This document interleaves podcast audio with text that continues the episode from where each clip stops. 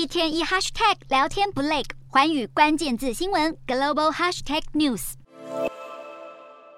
放眼望去，视线一片雪白，地面被厚厚积雪完全覆盖。美国现在有三分之二的地区受到炸弹气旋影响，尤其中西部跟东岸好几周气温骤降，甚至是被大雨暴雪袭击。美东多地传出严重灾情，几个州宣布紧急状态，还有很多耶诞假期的旅客行程被风雪严重打乱。根据航班追踪数据，美国在二十二跟二十三号两天，总共有超过五千六百个航班被取消，超过一万一千个班机延误。全国铁路客运也取消了几十个火车班次。虽然部分交通营运商表示会免除改票旅客的差额跟手续费，但却免除不了那些无法顺利回家过耶诞旅客糟糕的心情。不过，在东岸民众被风雪困扰时，西岸的加州因为地理条件优势，反倒天气很稳定，当地最高温甚至能达到耶诞期间罕见的摄氏二十一度。加州因为山脉屏障加上高压脊，在周末沿着海岸形成，为湾区带来了干燥温暖的天气。很多民众已经准备好欢度佳节。过到了二十六号晚间，当地天气预计就会开始变化，湾区北部跟高山地区有可能也要降雪，让民众在忽冷忽热的天气下迎接新年到来。